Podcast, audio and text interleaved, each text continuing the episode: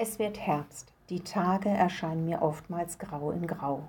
Morgens wird es später hell, es ist neblig und abends wird es früher dunkel.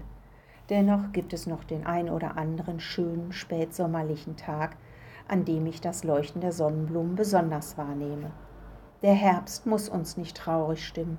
Es gibt die schönen leuchtenden Blätter, gelbe Birnen, rote Äpfel, das trockene, raschelnde Laub, durch das ich im Wald stapfen kann. Der Herbst mit seinen vielen Farben macht auch deutlich, wie bunt unser Leben ist, was wir alles erlebt haben, wie vielen Menschen wir begegnet sind. Herbst bedeutet für viele aber auch Einsamkeit, soziale Isolation, weil das Leben nicht mehr so oft draußen stattfindet. Wir können das Licht der Hoffnung nähren, wenn wir einander begegnen, den anderen wahrnehmen.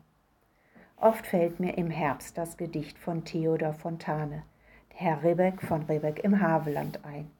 Auch darin wird das Wirken Gottes deutlich.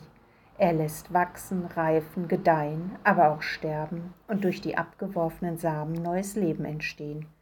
Der Herbst ist eine Zeit der Ernte, des Verblühens und des Blätterfallens.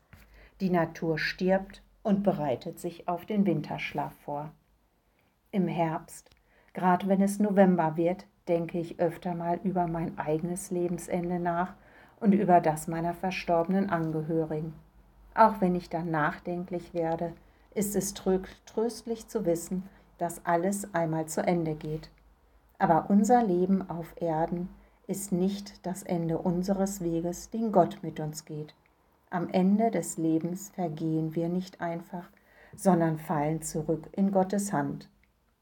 Bleiben Sie zuversichtlich und freuen Sie sich an den vielen Facetten, die der Herbst uns bieten kann. Es grüßt Sie und euch, eure Silvia Friedrich.